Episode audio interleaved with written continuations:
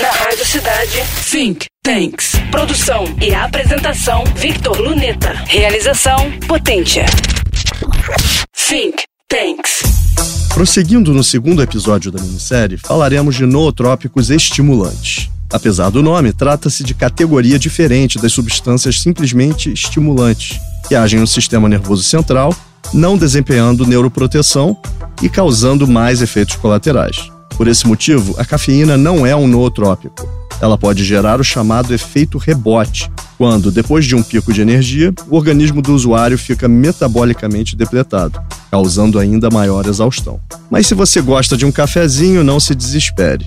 Embora não seja sozinho o melhor psicoativo, ao combiná-lo com o aminoácido L-tianina, torna-se poderosa ferramenta de cognição. Em estudo britânico de 2008, o resultado foi um melhor processamento de informações visuais, aumento da memória de trabalho e redução de fadiga mental, do tempo de reação e até de dores de cabeça. Nootrópicos estimulantes, em geral, são combinações, como a já mencionada. Outros exemplos: fenilpiracetam, alternativa sem receita para o conhecido Adderall, aumentando energia, memória e desempenho motor.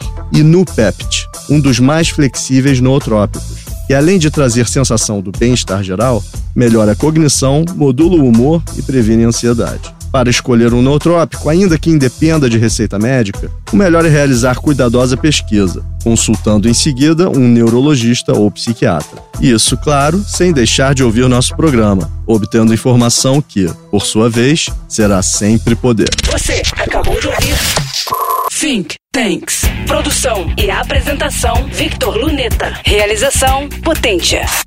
Think Tanks.